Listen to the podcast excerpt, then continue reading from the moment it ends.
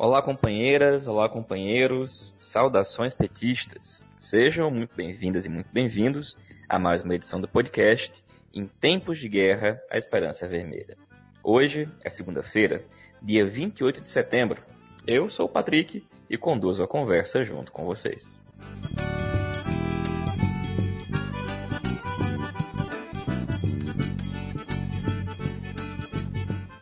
No episódio de hoje, conversamos com a companheira Ana Flávia, coordenadora do DCE da UFERSA, no Rio Grande do Norte, que fala da vitória dos estudantes contra a criminalização da interventora de Bolsonaro. O estudante de agronomia da Unemate em Mato Grosso, Jackson Mendes, fala sobre as queimadas no Pantanal. E o Ali Drabá, da FEPAL, volta ao podcast para dar seguimento aos comentários sobre a questão da unidade palestina.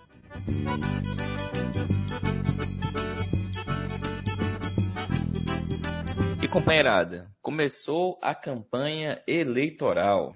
Ontem, domingo, dia 27 de setembro, teve início o período de campanha que vai até as vésperas da eleição, que ocorre em primeiro turno no dia 15 de novembro.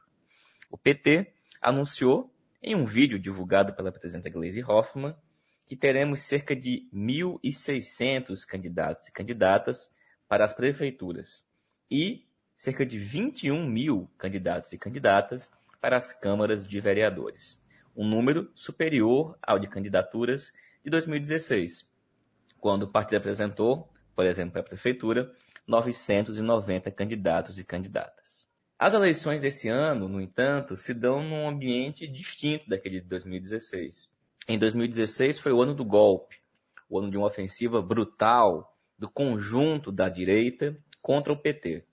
Agora, a eleição acontece sob o governo de Bolsonaro e um avanço da extrema-direita no país, que tem candidaturas na maior parte das cidades, pulverizadas em diversos partidos, e diversas delas, seja no centro, na centro-direita ou na extrema-direita, conectadas com Bolsonaro. Das 26 capitais, o PT tem candidatura própria em 20, e em seis delas haverá coligação. E nas cidades com mais de 200 mil habitantes, o PT vai disputar a prefeitura em 57 com candidatura própria, e em outras 13 com coligações. E nas cidades entre 100 e 200 mil habitantes, terá candidaturas próprias em 65 e em 28 haverá coligação.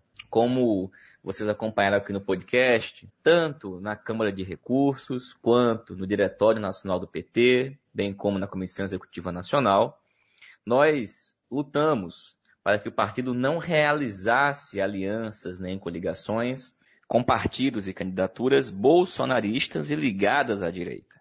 E em diversos casos, infelizmente, prevaleceu a posição de aliança, como os casos mais simbólicos, como Belfort Roxo, Juazeiro do Norte e em algumas dessas cidades, coligações como essa acontecerão. E é fundamental que a militância do partido esteja ativa nessa campanha para fazer aquilo que candidaturas de centro não farão, que é defender o partido dos trabalhadores e das trabalhadoras. Porque, apesar dos números, o cenário não é favorável. As primeiras pesquisas apontam um desempenho muito aquém do necessário nas candidaturas de importantes cidades, como é o caso de São Paulo e Belo Horizonte. No Nordeste, até o momento, as candidaturas em capitais que apontam com um bom desempenho são as de Luiziane Lins, em Fortaleza, e Marília Reis, no Recife. E a campanha eleitoral também foi iniciada com a divulgação de uma nova pesquisa que trata da aprovação do governo Bolsonaro. Dessa vez foi feita pelo IBOP. E a pesquisa indicou um crescimento da aprovação do governo. Mas claro que o parâmetro do IBOP é a sua última pesquisa realizada ainda em dezembro de 2019. Ainda assim, em agosto, a gente falou aqui no podcast da pesquisa do Datafolha, que também havia indicado um crescimento da aprovação do governo. Os motivos são vários, a gente já falou. Passam pela disputa em torno do auxílio emergencial, do novo normal que a pandemia causou, da tentativa de Bolsonaro naturalizar as mortes e o processo de recomposição por cima que ele fez, que deu maior estabilidade ao governo e ao conjunto do bolsonarismo durante a crise. Esse cenário é certamente um dos elementos que não podem ficar de fora quando falamos das eleições municipais. A disputa central contra o bolsonarismo vai se dar num terreno em que as forças da centro-direita e da direita se compõem e que uma parte da centro-esquerda opera uma tática para disputar contra o PT. De tal forma, companheirada, que será fundamental que todas as candidaturas do PT façam das eleições municipais um espaço de disputa nacional, conectando as questões locais, específicas de cada cidade, com a grande disputa e com a grande luta que está sendo travada pelos rumos do país. Ao longo dos próximos episódios aqui do podcast, a gente vai tratar e vai trazer informações e notícias do conjunto das campanhas do partido em todo o país para manter vocês informados. Então, sigam nos acompanhando.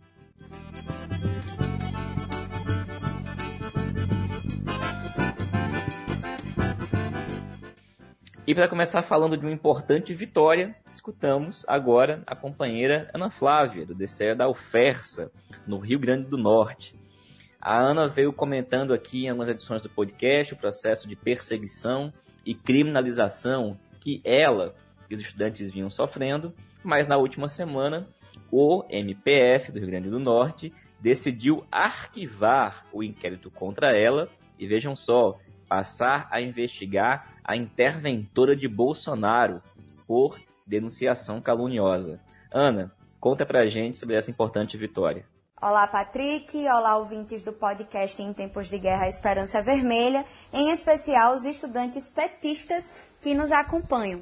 Na última segunda-feira, nós que fazemos o movimento estudantil da Universidade Federal Rural do Semiárido e que compomos o DCE Romana Barros, o DCE desta mesma universidade, obtivemos uma grande e importante vitória, oriunda do Ministério Público Federal, que decidiu pelo arquivamento do inquérito policial aberto contra mim pela interventora da UFESA que me acusava de difamação, calúnia, ameaça e possível crime de organização criminosa. E além disso, o MPF abriu uma investigação contra a interventora da universidade, acusando-a de denunciação caluniosa por imputar esses crimes à minha pessoa, sabendo já de antemão que eu era inocente.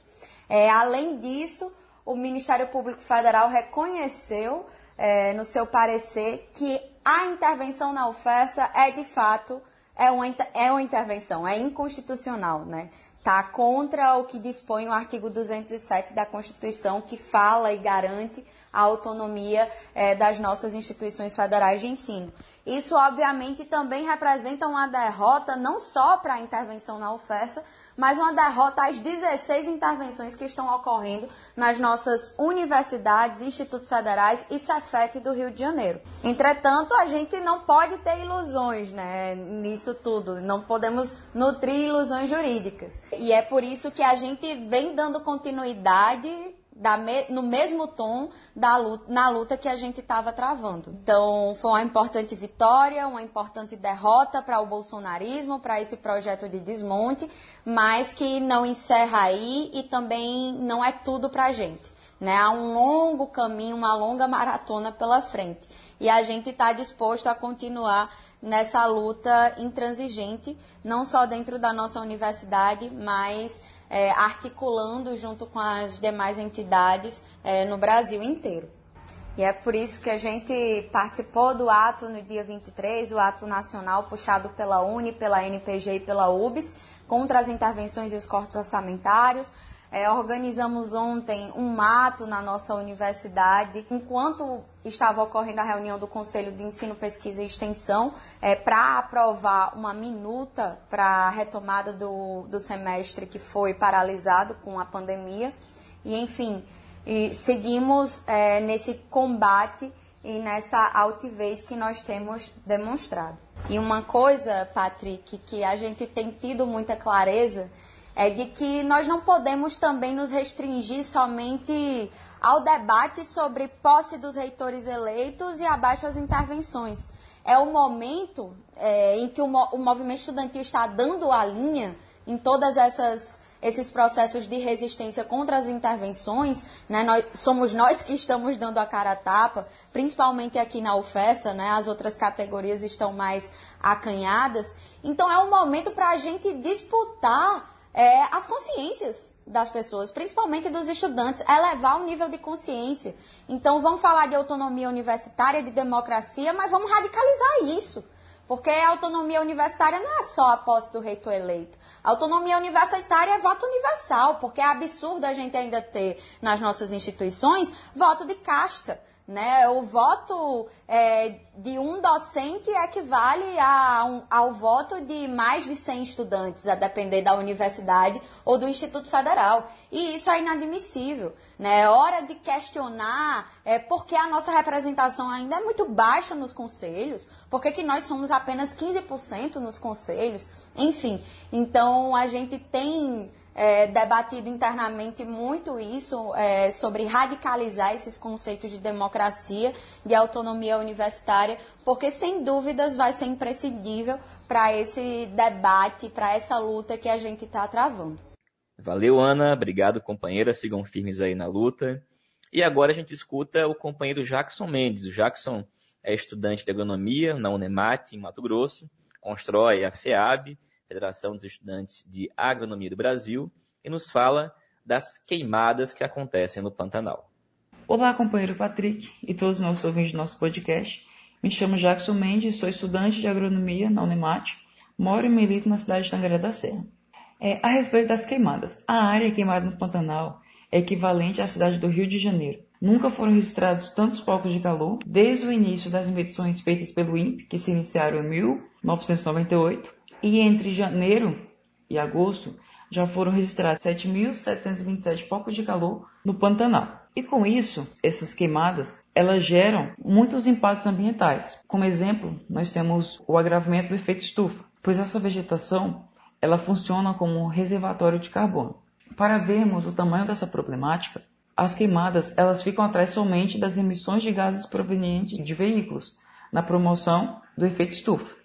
E também temos o impacto que vai causar nos animais. Um exemplo é a perda do equilíbrio natural, porque algumas espécies que vivem no seu habitat natural, com a passada dessa queimada, ou elas irão sofrer uma pressão para mudar para outras áreas, onde que já vai ter outros animais lá, e isso vai acabar gerando competição por alimento, por água, entre outras coisas, e com isso, as cadeias alimentares elas vão ficar prejudicadas, pois alguns animais eles vão sumir e os brigadistas que eles é, trabalham no combate às chamas do Pantanal, eles relatam que não tem um número exato de animais que foram, estão mortos, mas o número que eles encontram de animais carbonizados é muito grande. E também nós temos a outra problemática, quando se junta a fumaça proveniente das queimadas e o tempo seco, a maioria das queimadas ocorrem durante o tempo seco, elas acabam por agravar doenças respiratórias. E caso essas doenças, esse paciente ele te, esteja com essa doença agravada, ele vai necessitar dos mesmos equipamentos utilizados no tratamento do Covid, os essenciais respiradores. Assim, vai acabar agravando a situação da pandemia que nós vivemos. E também temos um estudo publicado recentemente mostra que a vida na nossa capital, Cuiabá, vai se tornar cada vez mais insuportável nos próximos 20 anos, porque com o aumento gradativo da temperatura, das queimadas, da poluição, aliados às suas desvantagens geográficas. Para terminar minha fala, eu gostaria de deixar com vocês uma, uma frase da Ana Maria Primavera. Se a natureza não existimos mais, ela é a base da nossa vida. Valeu, Jackson. Obrigado, companheiro. Pessoal, há algumas edições nós começamos a conversar com, com o companheiro o Alid Rabah, da FEPAL, sobre a questão da unidade palestina. Hoje, o Alid volta para falar um pouco mais com a gente sobre esse assunto. Companheiros e companheiras, retomo com vocês o assunto Unidade Palestina. No podcast anterior, evoluímos até o ano de 1993, isto é, até o chamado Acordo de Oslo. Ainda que para muitos não pareça, Oslo é uma evolução em relação à chamada Conferência de Madrid de dois anos antes. Oslo teve esboço final em 20 de agosto de 1993 e assinado por Yasser Arafat e por Yitzhak Rabin, então primeiro-ministro israelense conhecido como quebra-ossos pela brutal repressão que impôs aos jovens palestinos, mandava que lhes quebrassem os braços, que patrocinava a Intifada, a rebelião ou Revolução das Pedras, na Casa Branca, sob o patrocínio de Bill Clinton. Nesse momento, trata-se de um conjunto de princípios gerais que orientariam as negociações para se alcançar um acordo definitivo sobre todos os pontos, incluídos os refugiados palestinos albergados pela Resolução 194 da ONU que determina seus retornos e as compensações pelo que lhes foi tomado à força. Um Estado palestino nos territórios de 1967, isto é, algo ao redor de apenas 22% da Palestina histórica, com Jerusalém sua capital, as fronteiras definitivas, a conexão para haver continuidade entre Gaza e a Cisjordânia, todos os recursos naturais, incluindo hídricos, bem como os gasíferos e petrolíferos já prospectados nas costas palestinas da faixa de Gaza. Se esses pontos todos estavam no escopo das negociações, assim como a perspectiva de um Estado palestino soberano, é evidente que Oslo era um salto em relação a Madrid, que, recapitulando, admitia apenas municipalidades administradas pelos palestinos na Cisjordânia, sob soberania jordaniana, e mesmo esta limitada pela real soberania, que seria de Israel, pois seguiria com suas forças de segurança em toda a Palestina, isto é, serviria a jordaniana quando muito para representar o povo palestino na cena internacional, emitir-lhe passaportes e outros documentos. A ocupação israelense seguiria na prática. Passaram a haver, então, conversações que tinham um calendário evolutivo previsto para 1995. Nesse intervalo foram firmadas três áreas é, na Palestina em gestação nas conversações, divididas em A, B e C. A primeira seria seriam as grandes concentrações populacionais palestinas sob controle total do que viria a ser a Autoridade Nacional Palestina. Interessante que o termo nacional passa a figurar, o que indicaria um, esbo um esboço de Estado Nacional. Chegar a uma terminologia nesses termos deve ter exigido muito esforço, muita negociação, pelo que carrega de significado. As áreas B eh, teriam administração civil palestina, mas a militar caberia à potência colonial ocupante, a Israel e as áreas C de controle total pela autoridade ocupante, a israelense. Vale dizer que é nessas áreas C que encontram-se todos os assentamentos ilegais de judeus recém-chegados, quase todos ultrafanáticos, racistas, que defendem a expulsão de todos os palestinos de cada polegada da Palestina. Então temos, em 24 de setembro de 1995, a assinatura de Oslo II, na cidade egípcia de Taba, na península do Sinai.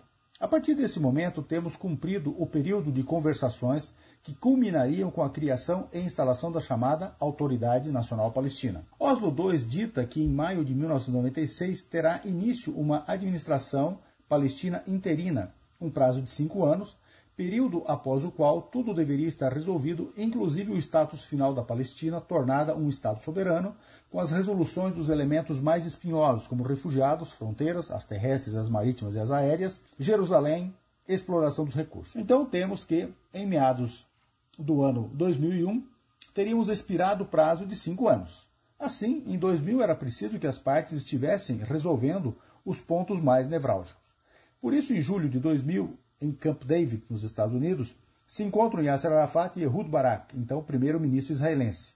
Esse evento é tratado como se fosse um encontro para um tratado novo, algo com início, meio e fim de um só ato. Na verdade, integrava o segmento de Oslo 1 e 2 já para seus finalmente.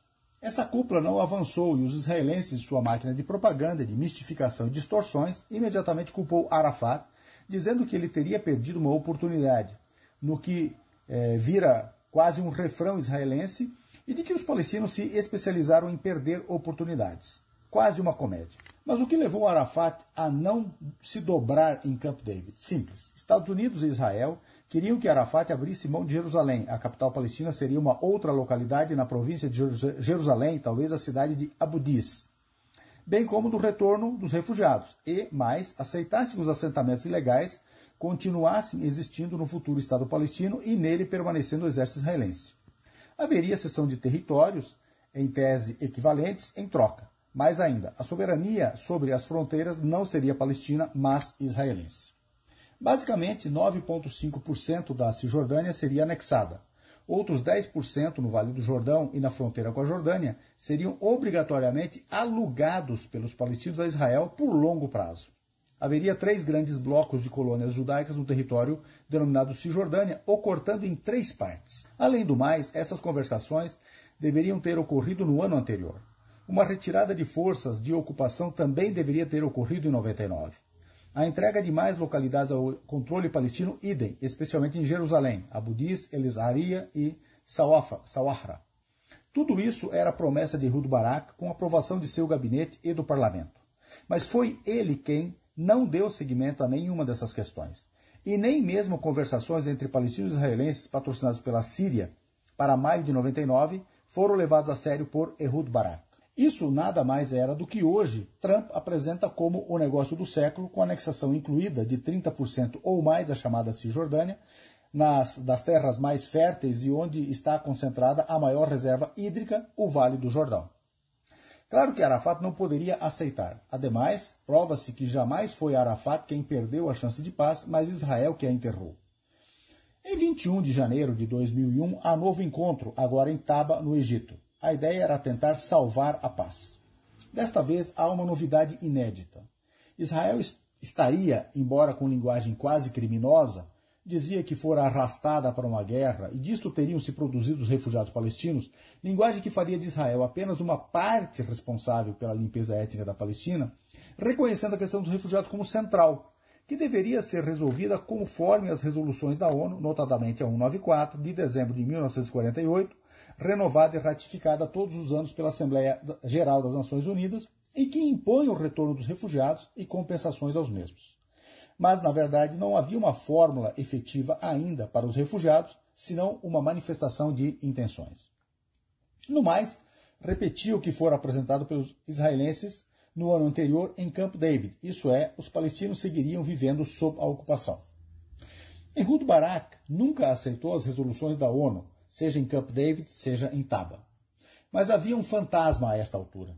A eleição é, de 6 de fevereiro daquele ano, em que era já sabido que Ehud Barak perderia para o extremista e assassino reconhecido Ariel Sharon, que tinha 20% de dianteira nesse momento. Some a isso que a política trabalhista, no que concerne a Palestina, em nada contribuía. Parecia haver uma Olimpíada de extremismo em que trabalhistas buscavam mostrar à sociedade israelense, cada vez mais levada ao extremismo, ao racismo e ao sentimento anti-palestino, que poderiam também ser tão cruéis quanto a nova direita, representada por Sharon naquele momento. Eis que o chamado açougueiro de Beirute, como era conhecido Sharon por seus crimes bárbaros no Líbano, especialmente os repugnantes massacres de palestinos refugiados nos campos Sabra Shatila em 82, torna-se primeiro ministro de Israel. A violência da ocupação alcança níveis ainda não conhecidos desde a limpeza étnica de 1948. Mais mortes, mais inválidos, mais casas arrasadas, mais campos devastados, incursões que destruíram grande parte da infraestrutura palestina construída desde os acordos de Oslo, dentre essas o aeroporto de Gaza, que já funcionava, o porto também em Gaza em adiantada fase de execução. Os maus tratos aos palestinos, as humilhações, o incremento dos assassinatos seletivos de lideranças e dirigentes palestinos chegaram a níveis exorbitantes. Isso tudo ainda sob os trabalhistas, ainda antes da vitória de Ariel Sharon. Isso tudo estava em construção, Ariel Sharon já usufruía disso tudo. Desse clima de insegurança, desse clima de violência. Só para se ter uma ideia, Barack Obama permitiu que Ariel Sharon fizesse uma visita provocativa à esplanada das mesquitas, onde fica o complexo de mesquitas em Jerusalém. A ideia de Ehud Barak era reforçar no Likud a liderança de Sharon contra a de Netanyahu, visto que acreditava poder vencer mais facilmente o primeiro, isto é, Sharon. Houve reação popular palestina exigindo o fim total e imediato da ocupação. Nascia a chamada Segunda Intifada, nova rebelião popular palestina desarmada, mas sem organização centralizada. Nos primeiros três dias de revolta popular palestina, a ocupação comandada ainda por Ehud Barak reprimiu violentamente os manifestantes.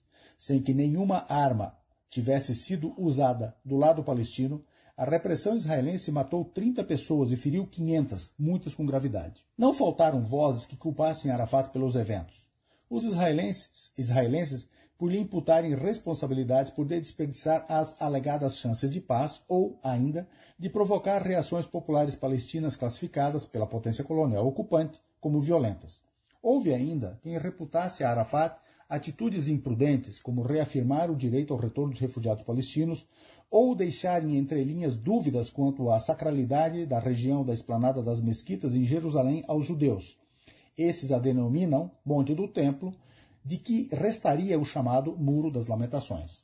Havia claramente uma política de deslegitimação de Arafat e por razões óbvias. Com ele, Israel jamais arrancaria uma solução que não resolvesse as questões dos refugiados, da desocupação total dos, dos, territórios previstos nos acordos para o Estado palestino, bem como ele não aceitaria retroceder do princípio de território por paz, isto é, não aceitaria anexações nem a permanência de Israel no futuro Estado palestino. Mas em Taba, Israel cede pela primeira vez, talvez sob a pressão da Segunda Intifada e reconhece a Resolução 242 da ONU, segundo a qual as linhas de 1967 corresponderiam à Palestina e dela Israel deveria se retirar. Mas a delegação israelense queria entregar apenas 94%, cedendo 3% de território israelense, basicamente dunas de areia no deserto ao sul, para compensar o que anexaria, 6% da Cisjordânia, basicamente áreas com assentamentos ilegais. Os outros 3% restantes seriam compensados com uma passagem de Gaza para a Cisjordânia, mas cuja soberania não seria palestina, mas israelense. Havia avanços comparando com Camp David no ano anterior. Também Israel recuava da anexação de várias áreas da Cisjordânia, o Vale do Jordão incluído. Mas os palestinos queriam 100% do território. Argumentavam que um presídio tem 95% reservado para as celas os refeitórios e outras eh, infraestruturas carcerárias, enquanto que bastam 5% para os guardas seguirem controlando os presos. Além disso, havia a questão dos refugiados. Israel nunca quis resolver isso. Israel nasceu de uma limpeza étnica previamente planejada. Logo, ter feito os refugiados existirem era, na base do problema, a própria origem de Israel. Para os israelenses, o Estado que erigiram tem que ser puramente judeu admitiam, quando muito neste momento, o retorno de apenas 40 mil refugiados, algo em torno de apenas 1% dos refugiados cadastrados e reconhecidos de então. Os restantes poderiam ser assentados no futuro Estado palestino, ou nos países em que estão refugiados, ou ainda ir para outros países que os acolhessem. Ou seja, a limpeza étnica deveria prosseguir, jamais deveria haver retorno dos refugiados palestinos. Mas, como a história registra, os termos de Taba não chegaram sequer a ser novamente abordados ou cogitados, e veio, em seguida, a vitória de Ariel Sharon, mais os chamados atentados das Torres Gêmeas nos Estados Unidos, o recrudescimento da ocupação, mais destruição de infraestrutura palestina, o confinamento de Yasser Arafat pelas forças de ocupação israelenses. Disto para frente falaremos no próximo podcast pois é deste momento em diante que uma nova política geral é aplicada para o mundo, especialmente para o Oriente Médio e mais ainda especificamente para a Palestina pelos Estados Unidos, aí incluído o planejamento da eliminação física de Yasser Arafat, anuída pelos mesmos Estados Unidos. Valeu, companheiro. Vamos aguardar e seguir contigo aqui no podcast em alguma das próximas edições. E companheirada, essa foi mais uma edição do podcast Em Tempos de Guerra, a Esperança é Vermelha. Como vocês sabem, a gente está disponível nas mais diversas plataformas. Google Podcast, Spotify, Rádio Pública e também por meio de áudios de WhatsApp. Vamos todo mundo fazer muita campanha pelos candidatos e candidatas do PT, voto 13 e em nossos vereadores. Vamos fazer campanha, saudações petistas e até mais.